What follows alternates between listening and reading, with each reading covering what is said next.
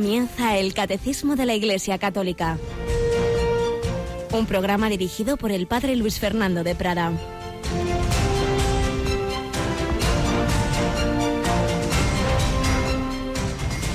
Venid y seguidme y os haré pescadores de hombres.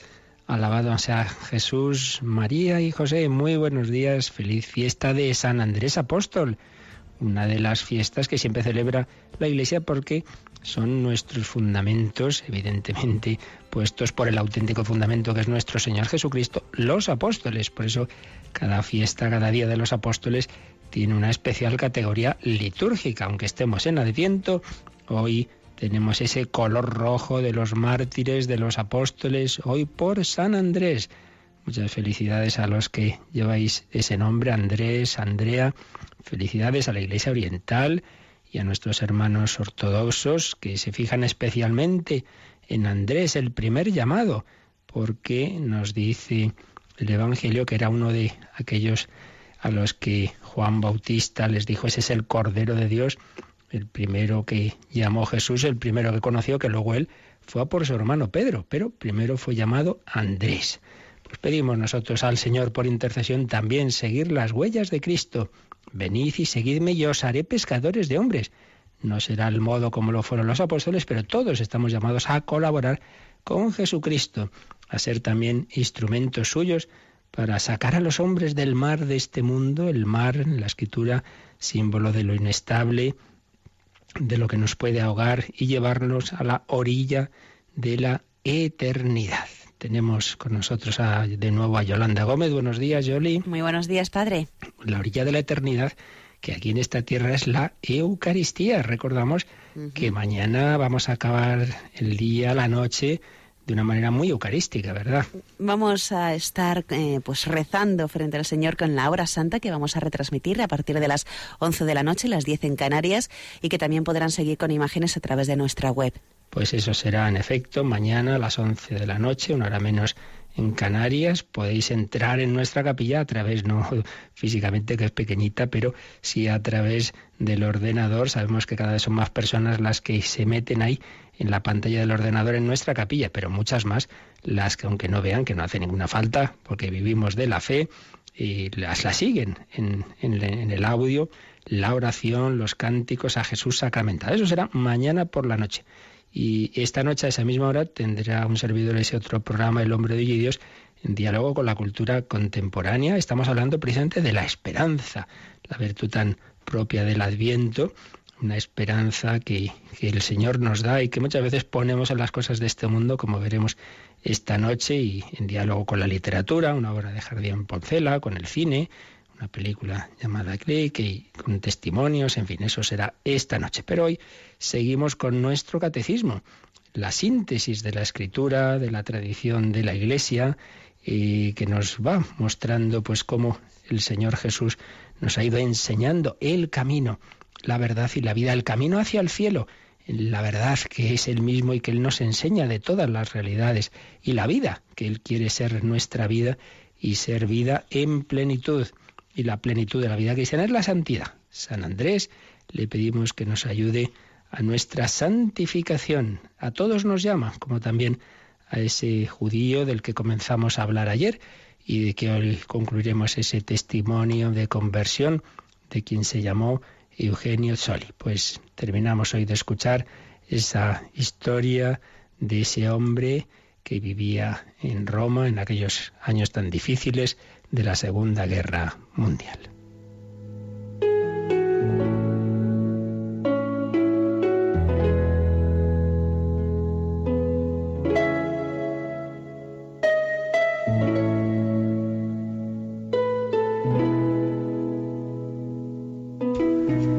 Habíamos comenzado ayer a hablar de Israel Soler, aquel hombre originario de Polonia, de la Galicia, así se llamaba esa zona de Polonia, eh, pero que se instaló en Italia, que llegó a ser el gran rabino de Roma. Y llegamos a ese momento en que el ejército nazi ocupa Italia, ocupa Roma, y en un momento dado el comandante jefe de Roma ofrece a la comunidad judía local la negociación sobre una primera lista de deportados con destino a Alemania. No hay nada que discutir, lo toman o lo dejan. Se trata de 300 personas que iban a deportar a Alemania y cuyo rescate sería posible mediante el pago de 50 kilos de oro. Inmediatamente, en 24 horas, la comunidad no pudo reunir más que 35 kilos. Son circunstancias desesperadas que van a llevar a este hombre al Vaticano. Nos lo contará su hija Miriam. Cuando los nazis pidieron 50 kilos de oro para salvar la vida a los habitantes del pórtico de Ottavia, mi padre corrió desesperado al Vaticano y habló con el tesorero, Monseñor Nogara. A través de él, el Santo Padre Pío XII le hizo saber que el Vaticano pondría a su disposición los 15 kilos que faltaban. Desde aquel momento, Israel Soli estableció una relación de simpatía humana, casi de identificación, con el Papa Pacelli. Hasta aquí las palabras de la hija de este hombre. Pero parece que no hubo necesidad de la aportación vaticana porque ya antes otras instituciones religiosas y casas parroquiales se habían adelantado con la ayuda. Por desgracia, de poco valió ese oro. No sirvió más que para aplacar la furia nazi un par de semanas.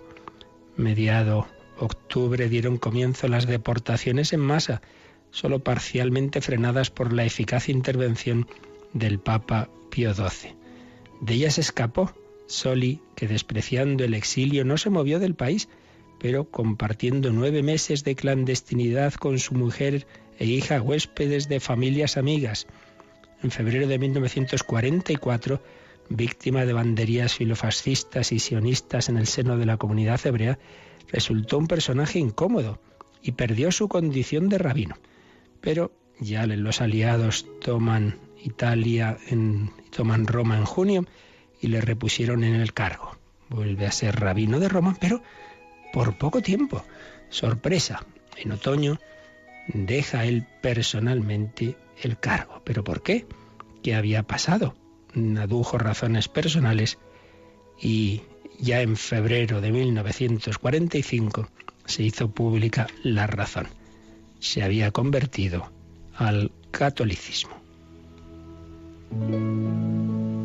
El 13 de febrero de 1945 el matrimonio Zoli se bautiza y se cambió el nombre. En vez de Israel, Soli se puso Eugenio. ¿Y por qué Eugenio? Porque el Papa Pío XII se llamaba Eugenio Pacelli y quiso agradecer su extraordinaria labor a favor del pueblo judío y se cambió el nombre al nombre de pila del Papa Eugenio, uno de los papas más calumniados de la historia y desde luego de la historia contemporánea de los que más hizo de, a todos los niveles para salvar a los judíos y encima se le ha atacado de connivencia, con un absoluto desconocimiento de las circunstancias y de lo que se podía hacer y lo que no, y de lo que hizo realmente y que en aquellos momentos tanto se reconoció por muchísimas entidades judías. Luego ha sido toda una campaña de calumnias que se sabe que se organizó desde la Unión Soviética frente a ese papa tan enemigo del comunismo. Pues bien, este hombre quiso agradecer esa labor del Papa Pío XII y se bautizó con ese nombre de Eugenio y su mujer que se llamaba Emma se puso de nombre María. Meses después también su hija Miriam también será católica. Había sido el encuentro gozoso y luminoso con Cristo, no así porque sí, ni simplemente por esas circunstancias, sino tras un largo y meditado proceso de ese hombre que ya, siendo judío, había escrito un libro sobre Jesús de Nazaret. Claro, lo malo es que la comunidad judía romana lo llevó muy mal, muy mal. Tan mal que fue despreciado, insultado, podemos decir que a muchos efectos muerto, históricamente condenado al olvido, literalmente en la calle y sin medios de vida con 65 años. Y de nuevo, pues fue la iglesia quien le ayudó. Quien era el padre jesuita, luego muy conocido, el padre Detza, que era rector de la Gregoriana y que luego llegado a ser cardenal honorífico, así creado por el Papa Juan Pablo II, eh, pudo comentar. Se le hizo el vacío alrededor. El nombre de Soli fue incluso suprimido del elenco de los rabinos de Roma. El semanario hebreo salió con una banda de luto. Los Soli, que vivían a dos pasos de la sinagoga, recibieron llamadas telefónicas con insultos. La familia tuvo que buscar un nuevo domicilio.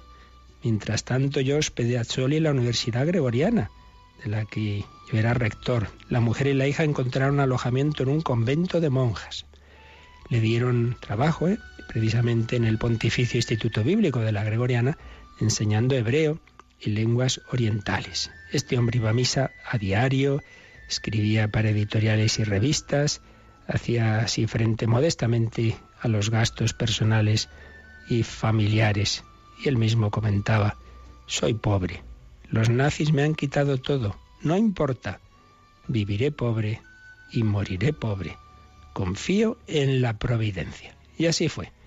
Pobre murió y en olor de santidad. El 2 de marzo de 1956, un año antes que su gran amigo el Papa Pío XII. Murió con el corazón limpio de rencores, amando a su pueblo judío, empeñado en el logro de una relación amistosa entre hebreos y católicos.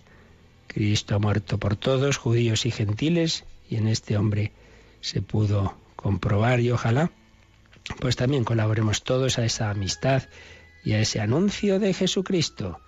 Pedimos a los santos apóstoles, todos ellos judíos, todos ellos anunciadores de Cristo en el mundo entero, San Andrés, San Pedro, San Pablo, que nos ayuden a anunciar a Cristo también en nuestro mundo.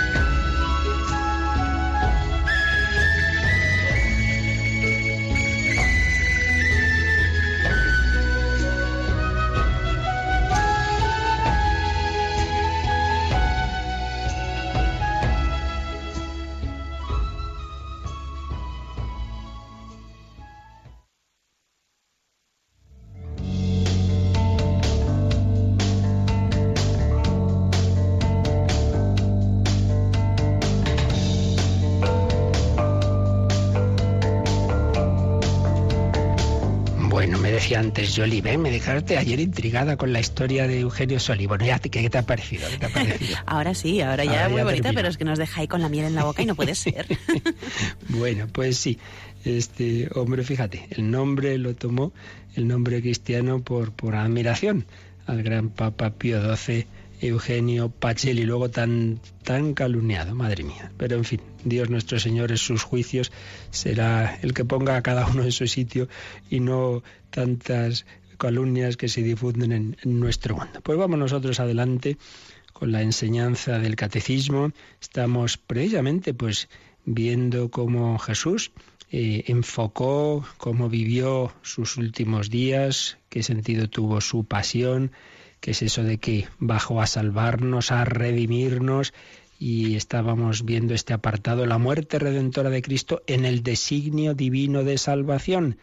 No fue casualidad, no fue fruto del azar de una serie de, de circunstancias, sino era un plan de Dios, Jesús entregado según el preciso designio de Dios, era uno de los títulos tomados del Nuevo Testamento, muerto por nuestros pecados según las Escrituras, otro titulillo que está en el Nuevo Testamento y esta frase tremenda de San Pablo que ayer comentábamos, Dios lo hizo pecado por nosotros, pero habíamos entrado ya en el siguiente apartado, Dios tiene la iniciativa del amor redentor universal. No es que haya muerto por los buenos, ha muerto por todos cuando estábamos todos separados de Él, todos en el pecado, en esa unión que tiene la humanidad como una gran familia que se había separado de Dios desde el pecado original y toda la cadena y río inmenso de, pecados a los que vamos sumando los nuestros. El que esté sin pecado que tire la primera piedra. Pues precisamente el único que no tenía pecado, el inocente, el santo de Dios, el Hijo eterno hecho carne por nosotros, el, el Cordero Inmaculado, el Cordero Inocente, va a ofrecerse en reparación de todos nuestros pecados. Y es lo que estábamos viendo, es un amor redentor que se anticipa a nosotros. Antes de que podamos corresponder, nos ha amado sin mérito alguno de nuestra parte. Leíamos esa frase de San Juan. En esto consiste el amor, no en que nosotros hayamos amado a Dios, eso vendrá después, sino en que Él nos amó y nos envió a su Hijo como propiciación por nuestros pecados. Es lo que va a asombrar a San Pablo, que dirá, hombre, a veces una persona puede morir por otra, por supuesto por sus hijos, por gente a la que quiere o por alguien muy bueno, pero morir por un malhechor, eso, ¿quién conoce esas historias? Nadie conoce una historia así, por lo menos en el mundo antiguo, en el mundo precristiano. ¿Quién moría por un malo, por un malhechor, por un, por un esclavo? Pues la prueba de que Dios nos ama es que Cristo, siendo nosotros todavía pecadores, murió por nosotros. Ese asombro que se expresa en ese himno, que seguramente lo cantaban ya las primerísimas comunidades cristianas y lo recogía San Pablo en su, en su carta a los filipenses, en su capítulo 2, ese himno que tantas veces comentábamos aquí al empezar a tratar la cristología, de que Cristo, siendo de condición divina, no se aferró a esa su naturaleza divina, se despojó, se rebajó de su rango y se hizo uno de nosotros, pero no solo un, un hombre, sino un hombre pobre, bajo, cualquiera, bajo en el sentido social, y bajando hasta, hasta la muerte y muerte de cruz, la peor, la más infamante, y bajando hasta el sepulcro y hasta el Seol, ese descenso, y por eso ese hombre que como hombre libre y tuvo esa actitud de humildad y de obediencia al Padre, entonces el Padre lo ha exaltado sobre todo, le ha dado el nombre sobre todo nombre, para que al nombre de Jesús toda rodilla se doble en el cielo, en la tierra, en el abismo, y toda lengua proclame Jesucristo es Señor para gloria de Dios Padre. Señor, Kyrios, el título divino, en la manera que se tradujo al griego, el título de Yahvé. Jesucristo es Señor, Jesucristo es Dios. Ese hombre crucificado es Señor. Ante él toda rodilla se doble. Ya era Dios desde la eternidad, esa su persona divina, pero como hombre, como hombre que ha obedecido al Padre, merece todo honor, toda gloria, como canta en el Apocalipsis. Digno es el Cordero degollado de recibir el honor, la alabanza, la gloria. Jesucristo, nuestro Rey, Cristo Rey de cielos y tierra, Cristo Rey del universo, Cristo Rey de personas, familias, naciones y humanidad, el Rey de amor, Rey que ha muerto por cada una de sus ovejas. Y eso es lo que nos va a decir el siguiente número en el que nos habíamos quedado, el 605. Vamos a leer este precioso número del Catecismo, el 605. Jesús ha recordado al final de la, parábola de la oveja perdida que este amor es sin excepción. De la misma manera, no es voluntad de vuestro Padre Celestial que se pierda uno de estos pequeños. Afirma dar su vida en rescate por muchos. Este último término no es restrictivo.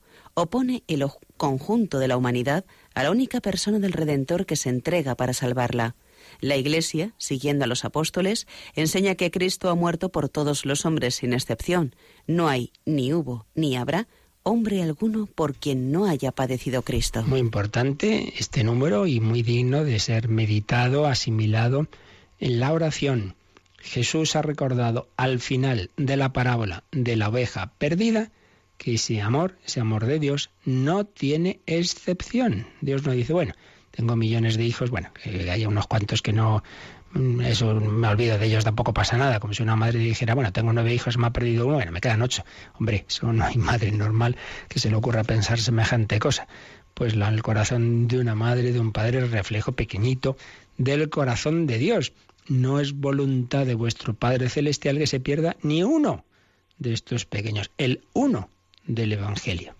Dios ve el bosque y cada hoja del bosque.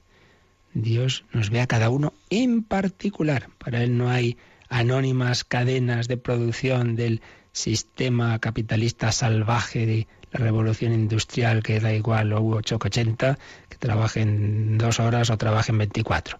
No es así. Dios se fija en cada uno en particular. Y si hay que dejar 99 ovejas, se va por la perdida. Amor sin excepción. Amor personal. A por las ovejas perdidas. Y así lo hizo en su vida. Voy a ese pueblo de Samaria por esa mujer que lleva ya cinco supuestos maridos. Voy a por ese zaqueo que roba, que, que defrauda y que, y que en el fondo me necesita y quiere verme, pero se sube un árbol. Me invito a su casa. Voy a curar a ese que es tan, tan necesitado de mí. Voy a perdonar a esa mujer adúltera, etcétera, etcétera. O incluso a ese moribundo que muere a mi lado en la cruz.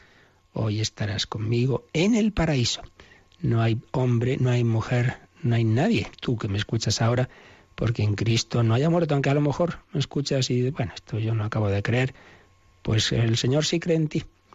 Y sigue diciendo el Evangelio, que Jesús afirma, digo el catecismo, pero citando el Evangelio, Mateo 20, 28, que Jesús afirma dar su vida en rescate por muchos. Y dice el catecismo, el muchos no es por unos sí y por otros no, Él ha dado la vida por todos. Él quiere salvar a todos. Otra cosa es que luego los hombres podemos aceptarlo o no, pero Él muere por todos y por eso dice, este último término no es restrictivo, sino que está oponiendo el conjunto de la humanidad, los muchos, los muchos, el dar la vida en rescate por muchos no es restrictivo, sino que opone esos muchos de la humanidad al único, a la única persona del Redentor que se entrega para salvarla. Uno por muchos, uno por esa humanidad, universalidad. Y aquí repito, nuestro mundo es muy individualista y le cuesta entender esto de que todos estamos unidos. Claro, para unas cosas sí nos gusta, pero para otras no. Entonces cuando decimos, bueno, yo culpa tengo del pecado de Adán, del pecado original, porque, hombre, estamos unidos para lo bueno y para lo malo. Para lo bueno, porque todos recibimos los frutos de la redención del nuevo Adán de Jesucristo, pero también todos estamos implicados en lo malo. Nos influimos todos. Claro, si unos padres mm, llevan mala vida y dan malos ejemplos, claro, claro que eso influye en sus hijos. Pues sí, eso es así. Dios nos ha hecho sociables y dependientes unos de otros, para bien y para mal. Recibo los buenos ejemplos, recibo las enseñanzas de buenos padres, de buenos maestros y las malas. Así es. O Dios nos ha hecho sociables y libres o no, pero una vez que nos ha hecho así, pues nos influimos todos, para bien y para mal. Vamos a, ver cómo esto lo decía el catecismo en un número que aquí se nos, cita en esos números marginales, que es el 402. Vamos a releer este número que vimos en su momento, Yolanda. Todos los hombres están implicados en el pecado de Adán. San Pablo lo afirma. Por la desobediencia de un solo hombre, todos fueron constituidos pecadores. Como por un solo hombre entró el pecado en el mundo, y por el pecado la muerte, y así la muerte alcanzó a todos los hombres, por cuanto todos pecaron. A la universalidad del pecado y de la muerte, el apóstol opone la universalidad de la salvación en Cristo. Como el delito de uno solo atrajo sobre todos los hombres la condenación, así también la obra de justicia de uno solo, la de Cristo, procura a todos una justificación que da la vida. Pues como veis, San Pablo aquí en su carta a los romanos, que cita este número de catecismo tres veces, eh, hace ese, paralelo. Universalidad, implicación de, esas dos figuras, Adán y nuevo Adán, el, Adán que se opone, que desobedece a Dios, que, que, sigue la voz del tentador, y entonces todos hemos entrado en esa situación de pecado unidos con Adán, pero lo mismo, y eh, universalidad, a esa universalidad del pecado y de su consecuencia la muerte, eh, San Pablo va a poner la universalidad de la salvación en Cristo. Si el delito de uno atrajo sobre todos los hombres la condenación, la obra de justicia de uno, Cristo, nos trae a todos la justificación. Más aún, más adelante San Pablo dirá, donde abundó el pecado, sobre abundó la gracia. Por tanto, al final, pues salimos ganando de estas en estas influencias de uno y otro. De Adán viene el mal, pero de Cristo viene mucho más bien. Donde abundó el pecado, sobreabundó la gracia. Cristo ha muerto por todos y por cada uno. Y por cada uno. El Redentor ha muerto por ti y por mí. Y entonces esa salvación de Cristo se ofrece a todos los hombres. Repito, otra cosa, que es lo que ha salido ya en varias preguntas en días anteriores, otra cosa es que eso se ofrece, pero es como si, si un pueblo ha quedado aislado por, por la nieve en invierno y se han quedado sin, sin provisiones, entonces un helicóptero pues deja caer allí todo lo necesario. Bueno, ya está, ya ha llegado lo que necesitamos, sí, pero ahora tienes que cogerlo. Si uno dice, uy, no, quita, quita, no quiero salir de casa, que hace mucho frío, y no coge eso que se le ha dado, eso ya, ya depende de su libertad.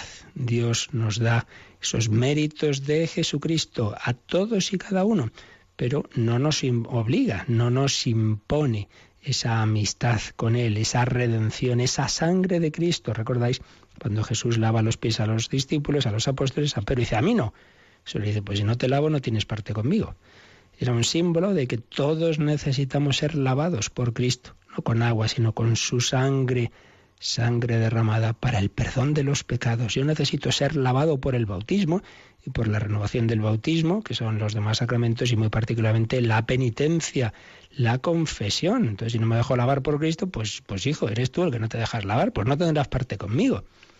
Pero el Señor a todos, también a Judas, le lavaría los pies, a todos le ofrece su redención. Y esto la Iglesia ha tenido conciencia de ello. Por eso, cuando en la historia han surgido movimientos, ideas, grupos como el jansenismo en la Francia del siglo XVII, que decían, bueno, bueno, Cristo ha muerto por los que se iban a salvar, por los justos, por los buenos, no por los malos. Ha dicho, no, no, no, no.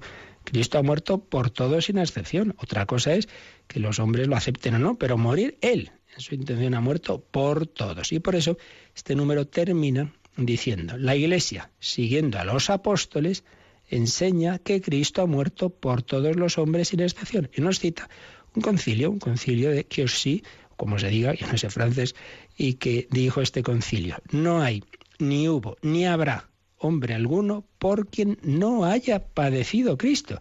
Fijaos qué bonito, ¿eh? No hay ni habrá, ¿eh? Ni hubo, ni hay, ni habrá un hombre por quien Cristo no haya padecido. Es decir, que Jesucristo ha pensado en cada uno en particular. Moría por todos. Por eso todos podemos y debemos decir esa frase que dijo San Pablo, que escribió en su carta a los Gálatas. Cristo me amó y se entregó a la muerte por mí. Pero Saulo, Pablo, si Jesús no te conoció en vida, no os conocisteis, ¿cómo pudo morir por ti? Bueno, pues ya vimos en su momento que hay una ciencia en el alma de Cristo por su unión con el Padre que le permite tener claro unos conocimientos sobrehumanos como repercusión de esa su doble naturaleza divina y humana, pues en el alma de Cristo hay una visión del Padre en quien nos ve a todos, aquellos por los que muere.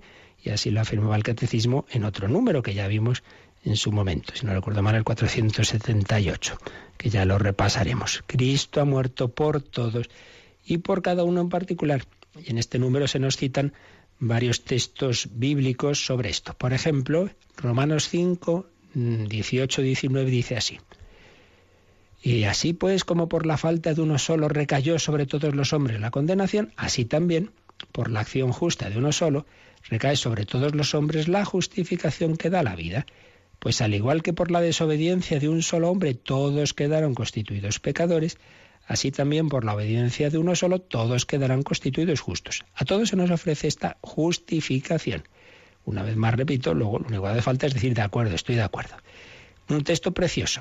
En 2 Corintios 5:15 dice, Cristo ha muerto por todos, para que los que viven ya no vivan para sí mismos, sino para aquel que por ellos murió y resucitó. un tema, un texto que podría ser un lema para nosotros. Siempre he citado muchas veces en muchos programas al psiquiatra judío Víctor Frankel, que hablaba de lo que él llamaba la autotrascendencia, es decir, que uno no viva para sí mismo, para a ver cómo estoy, cómo dejo de estar, si me siento, déjate de tanto mirarte a ti mismo, lucha por alguien, por algo, por ideales, por los demás, por la justicia, por tu mujer, por tus hijos, por tu esposo, por, por, por los necesitados, la autotrascendencia. Pues bien, aquí San Pablo tenía su propia autotrascendencia vamos, la suya y la que nos propone a todos. Que vivamos no para nosotros mismos, sino para aquel que por nosotros murió y resucitó. Este es lo que debería ser el ideal de la vida del cristiano. Yo, ¿para quién vivo? Para aquel que por mí ha vivido y ha muerto. En definitiva, las palabras de San Cipriano. No antepongamos nada a Cristo, que no antepuso nada a nosotros. Y también cita el Catecismo, la primera de Juan, que primera carta de San Juan, capítulo 2, 1 y 2, que dice, hijos míos, hijitos míos, os escribo esto para que no pequéis. Pero si alguno peca, abogado tenemos ante el Padre a Jesucristo el justo, que es sacrificio de, de purificación por nuestros pecados, y no solo por los nuestros, sino por los de todo el mundo. Cristo ha muerto por todos. Por todos y por cada uno. Y nos pide, nos invita a colaborar con Él, a acoger también nosotros su cruz y a colaborar en la redención. Vamos a pedírselo en un momento de meditación, vamos a escuchar su llamada, a coger la cruz y a seguirle por ese camino de corredención.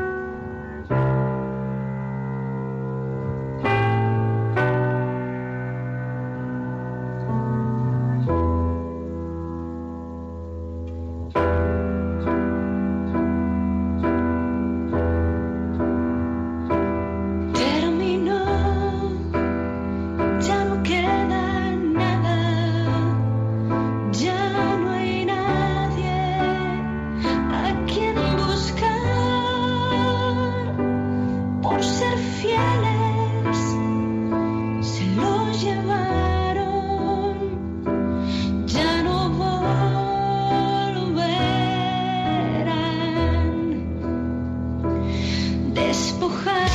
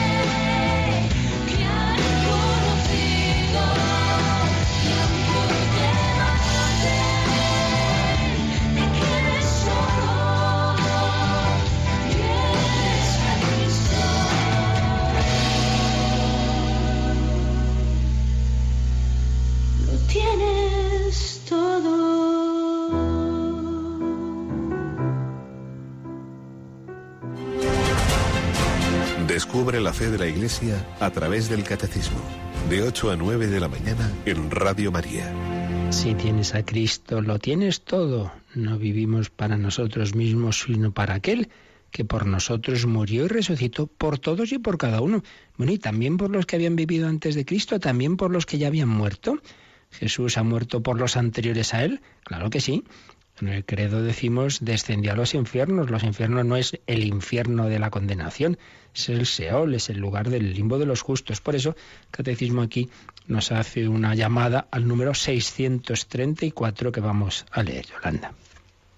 Hasta a los muertos ha sido anunciada la buena nueva. El descenso a los infiernos es el pleno cumplimiento del anuncio evangélico de la salvación es la única fase de la misión mesiánica de Jesús, fase condensada en el tiempo, pero inmensamente amplia en su significado real de extensión de la obra redentora a todos los hombres de todos los tiempos y de todos los lugares, porque todos los que se salvan se hacen partícipes de la redención. Parece, Yoli, que has leído, es la única fase, es la última fase de la misión mesiánica de Jesús, ¿verdad? Nos dice el catecismo, sí. Entonces es muy importante que no confundamos aquí, cuando hablamos aquí de los infiernos, no es el infierno, la genna, sino el Seol. los infiernos, es decir, el limbo de los justos. Y empieza este número 634 citando la primera carta de San Pedro 4.6. Hasta a los muertos ha sido anunciada la buena nueva. También a los que ya habían muerto, Cristo al morir, su alma va a esa situación en que están todos los personajes que habían sido fieles a Dios, a su conciencia, que habían vivido antes de Cristo. Porque Cristo ha muerto por todos, repetimos, también por los anteriores a Él, también por los que no le habían conocido, judíos o paganos, pero que en su alma siempre hay llamadas de la gracia de Dios, porque Dios no se olvida de nadie, entonces les anuncia, bueno, que ya se ha hecho la redención, que he muerto por todos, bueno, me queda resucitar y en cuanto resucite os venís conmigo al cielo. Ese descenso a los infiernos es el pleno cumplimiento del anuncio evangélico de la salvación, la última fase de esa misión de Jesús Jesús anunció el Evangelio en su vida pública a judíos, también a algunos paganos, centuriones, aquella mujer sirofenicia, y luego pues a través de la iglesia iba a anunciarlo al mundo entero, pero también él iba a anunciar esa buena noticia a esos muertos anteriores a él. Última fase de esa misión, fase condensada en el tiempo, pero inmensamente amplia en su significado real de extensión de la obra redentora a todos los hombres de todos los tiempos, de todos los lugares, porque los que se salvan se hacen partícipes de la redención. Nadie se salva sin Cristo, redentor de todos. No hay más que un camino. Otra cosa es que pueda haber hombres antes y después de Cristo que explícitamente no lo hayan conocido sin culpa. Bueno, pero se salvarán, si se salvan, se salvarán por una gracia interior de Jesucristo, a la que ellos responderán en su alma, aunque sea en el momento de la muerte. Eso ya los caminos de Dios, Él sabe cómo es esto, pero sabemos que eso es así, que no hay más redentor que Jesucristo. Y esto tiene otra implicación. El saber que Jesús ha muerto por todos debe llevarnos al cristiano a tener un corazón universal, en primer lugar en la oración. Por eso ahora el catecismo nos pone otro número marginal, otro número relacionado con este, que es el 2793, 2793. Nos vamos a la parte cuarta del catecismo, a la parte de la oración. La oración del cristiano no puede ser por mí, por mi familia y los demás allá ellos. No, hombre, no. Hay que rezar por todos, rezar y actuar por todos, claro. La caridad del cristiano debe tener una intención universal. Luego llegamos a lo que podemos, porque no somos Dios. Y no puede uno hacer el bien así a millones de personas porque, porque somos limitados. Pero en la intención sí debemos tener un corazón universal. Vamos a leer este número 2793. Los bautizados no pueden rezar al Padre nuestro sin llevar con ellos ante Él a todos aquellos por los que el Padre ha entregado a su Hijo amado. El amor de Dios no tiene fronteras, nuestra oración tampoco debe tenerlas. Orar a nuestro Padre nos abre a dimensiones de su amor manifestado en Cristo orar con todos los hombres y por todos los que no le conocen aún, para que estén reunidos en la unidad. Esta solicitud divina por todos los hombres y por toda la creación ha inspirado a todos los grandes orantes. Tal solicitud debe ensanchar nuestra oración en un amor sin límites cuando nos atrevemos a decir Padre nuestro. Como veis, toda verdad cristiana tiene muchas implicaciones, ¿eh? Este saber que Jesús ha muerto por todos implica que en la oración también debemos pensar en toda la humanidad. Y cuando estoy rezando y voy a rezar yo un Padre nuestro, sí, nuestro, has dicho nuestro, ¿eh? no has dicho Padre mío, Padre nuestro. Bueno, de mí y mis amigos, no Señor, de todos los hombres, Padre nuestro. Por lo menos eso es lo que Dios quiere, adoptar a todos. Vuelvo a repetir que luego hay quien dirá, no, yo no quiero ser la familia de Dios, ese ya es su problema, por así decir. Pero en la intención de Dios y por tanto en la de todo cristiano, debe estar ese corazón universal. No podemos rezar el Padre nuestro sin llevar, sin llevar a todos los hombres a nuestra oración, a todos aquellos por los que el Padre ha entregado a su Hijo. No lo ha entregado solo por unos cuantos, por todos. El amor de Dios no tiene fronteras, pues tampoco puede tener las fronteras la caridad cristiana. Orar a nuestro Padre nos abre a esas dimensiones universales del amor manifestado en Jesucristo, orar con todos los hombres y por todos los hombres y orar por los que no lo conocen. Por eso la oración misionera, por eso esas intenciones universal y misionera que, que los papas confían al apostolado de la oración, a esa red mundial de oración con el Papa y por el Papa por el mundo entero. Solicitud divina por todos los hombres, solicitud que debe ensanchar nuestra oración en un amor sin límites, Padre nuestro. Pues ya veis qué implicaciones tan bellas, tan espirituales tienen estas verdades de nuestra fe. Pues así terminamos este apartado. Dios tiene la iniciativa del amor redentor universal. Y pasamos a otro apartado, tres en números romanos, que dice así, Cristo se ofreció a su Padre por nuestros pecados. Vamos avanzando en esta explicación de la redención y ya es el último gran apartado antes del del que ya será la sepultura de Cristo. Cristo se ofreció a su Padre por nuestros pecados. Cristo murió por todos, hemos ido viendo y vamos a ver ahora estos titulillos. Toda la vida de Cristo es ofrenda al Padre, toda la vida. Luego, el Cordero que quita el pecado del mundo. Eso que decimos todos los días en misa, ¿qué significa ese Cordero? Después nos hablará el catecismo de que Jesús acepta libremente, libremente ese amor redentor del Padre. Luego que anticipó en la última cena la ofrenda libre de su vida. Es el misterio de la noche de la última cena que celebraremos el jueves santo. Luego lo que va a ocurrir después de la última cena, la agonía de Getsemaní. Y ya, a partir de ahí, pues, pues toda la pasión.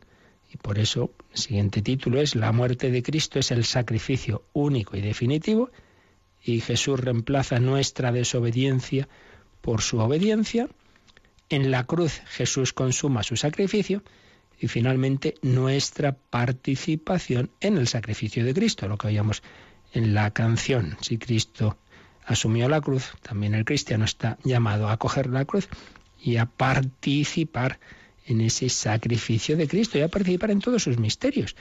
Como hemos ido viendo, pues en todos estos meses, eh, los misterios que Jesús vivió, su infancia, su vida oculta, estamos llamados a vivirlos en nuestra vida ordinaria, en familia, en trabajo, en la vida pública, llamados a también anunciar a Cristo a todos los hombres, pero también llamados a participar de su pasión en la enfermedad, en las calumnias, en los disgustos, los problemas y en la muerte.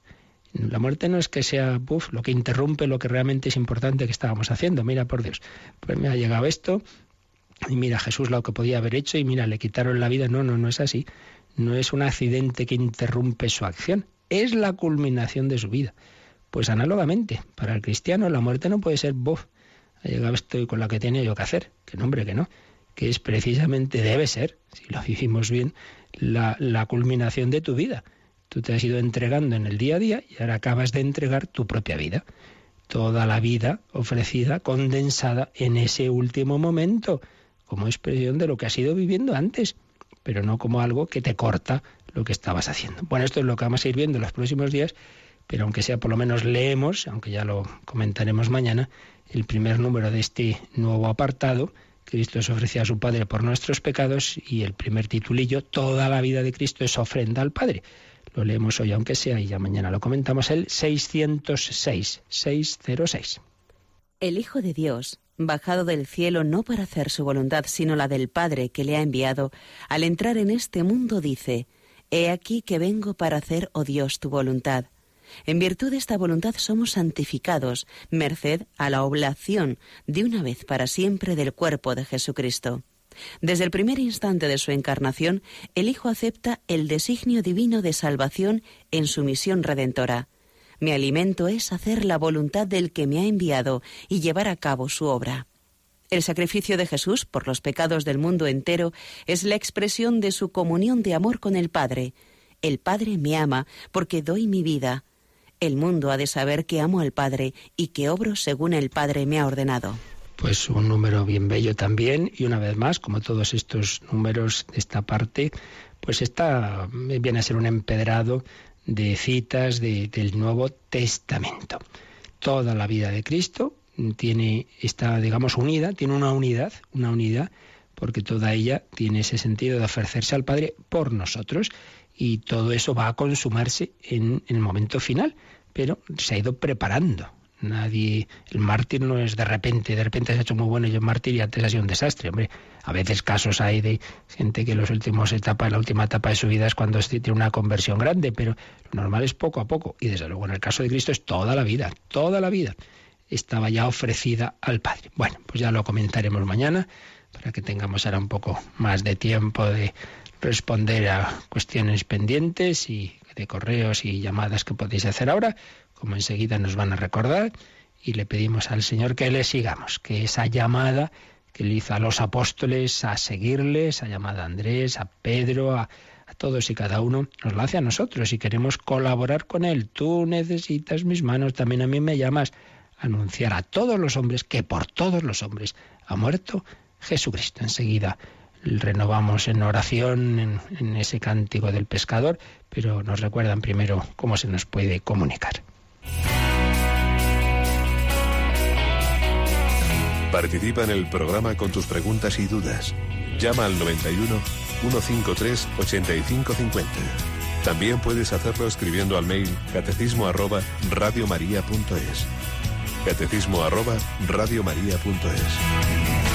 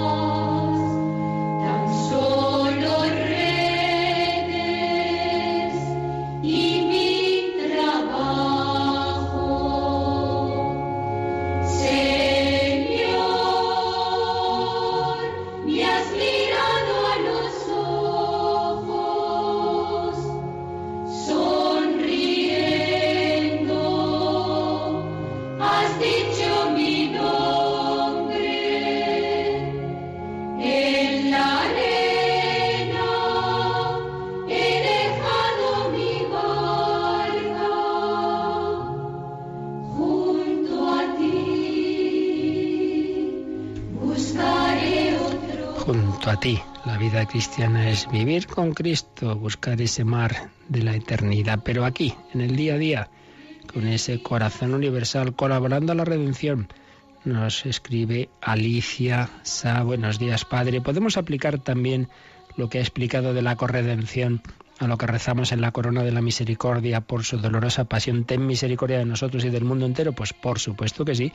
Tenemos un ejemplo de esa oración universal que decíamos, ¿verdad? Ten misericordia de nosotros y del mundo entero. Entonces, la oración, la oración pidiendo por el mundo entero es una manera de colaborar a la redención, es corredención, por supuesto, que decíamos, oración apostólica, oración de intercesión que San Pablo tantas veces pide en sus cartas. Es muy importante. Por eso que no recemos solo por nuestras intenciones, que recemos por el mundo entero, para que todos los hombres conozcan a Cristo. También nos escribe María Milagros. Dice, la paz del Señor esté con vosotros. Tengo un familiar me ha llegado que puede estar influenciado por los adventistas y estoy muy preocupada.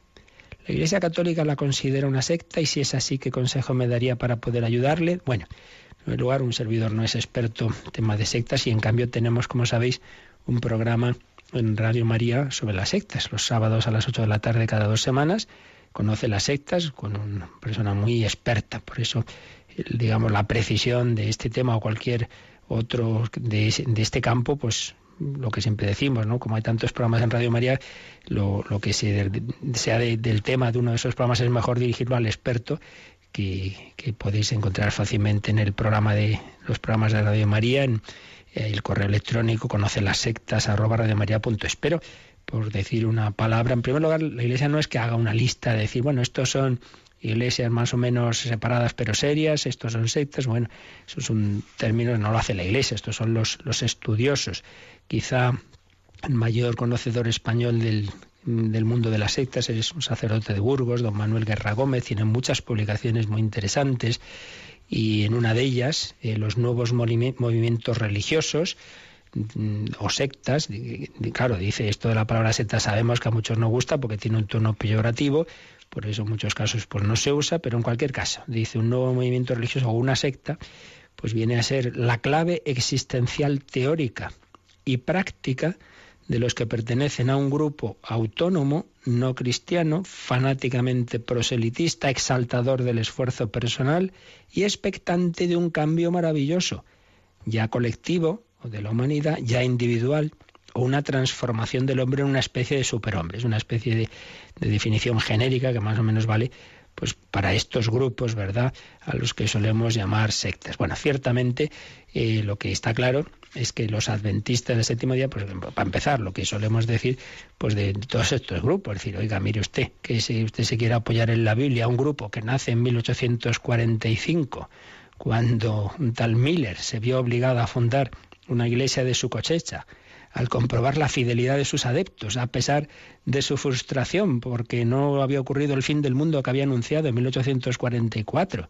Pues hombre, este William Miller, un granjero del estado de Nueva York, que de repente pretenda que sea él el que el que sabe interpretar bien a nuestro Señor Jesucristo, pues eso ya suena bastante simpático, por no decir otra cosa, ¿no? Decir, un poquito de sentido común y de, y de humildad, ¿eh? que hemos tenido que esperar a mediados del 19 para enterarnos de lo que nos dijo, dijo el Señor. Y bueno, pues hay una tal Ellen White, es una mujer que se supone que tiene una serie de revelaciones y bueno, todo este, este grupo insiste sobre todo mucho, adventistas del séptimo día, pues en la inminencia de la segunda venida de Cristo. Segunda venida que anunciaron, como digo, anunciaron el fin del mundo para 1843. Bueno, no, espera, nos hemos equivocado, no, será el, el 1 de marzo de 1844. Evidentemente no pasó eso, pero bueno, siempre van dando explicaciones Bien, en fin, sin entrar en más detalles. Lo importante es qué consejo me daría para poder ayudarle. Pues yo creo que el problema de, este tipo de grupos es que muchas veces no han encontrado, por lo que sea, en la Iglesia, pues lo que todos necesitamos. Y, hay una debilidad que es la que pone fácil luego en caer en manos de cualquier grupo. Eh, ¿Y a qué me refiero? Pues por un lado, formación. Claro, si no tuviera un poco de formación católica, pues no caería en el primero que le, echa un, le empieza a decir, mira, esto que dice la Biblia, que no sé qué, que no sé cuántos. Eh, hombre, pues ya digo, a poco que uno se forme, que lea o, o, que escuche buenos programas. Por tanto, intentar hablar con esa persona, intentar que hable con alguien formado, alguien que sepa dialogar con él. Eso por un lado. Pero por otro lado, también ocurre muchas veces que quizá no es tanto o solo cosa de la cabeza, sino del corazón.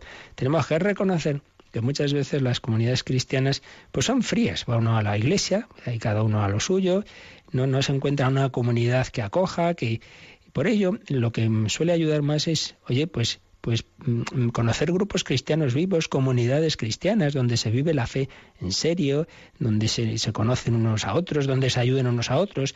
Porque muchas veces lo que ocurre en las personas es que encuentran ahí un calor, una acogida, un llamarte por tu nombre, un venir a esta celebración y tú vas y nos dices qué es lo que te pasa, mientras que muchas veces va a una parroquia ahí pues que ni te miran ni...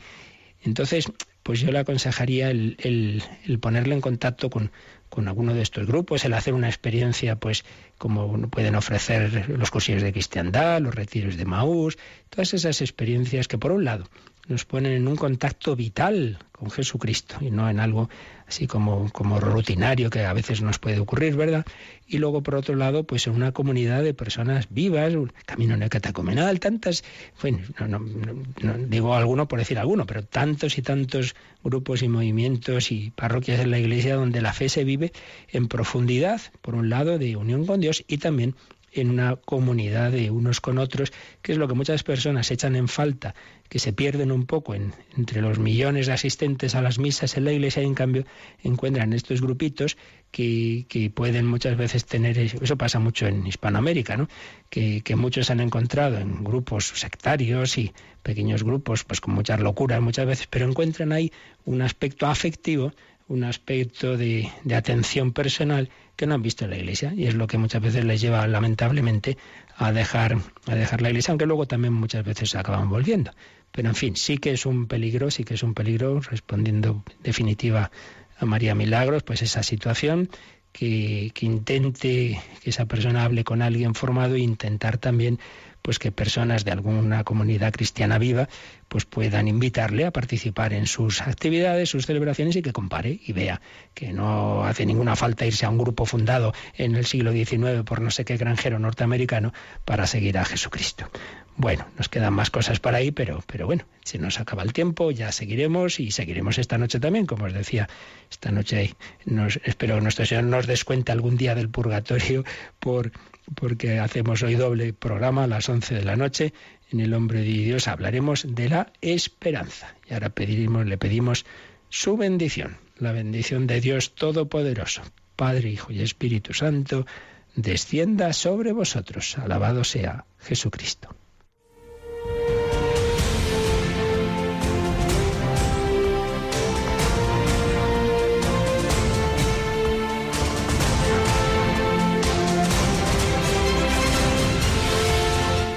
Han escuchado en Radio María el Catecismo de la Iglesia Católica. Un programa dirigido por el Padre Luis Fernando de Prada.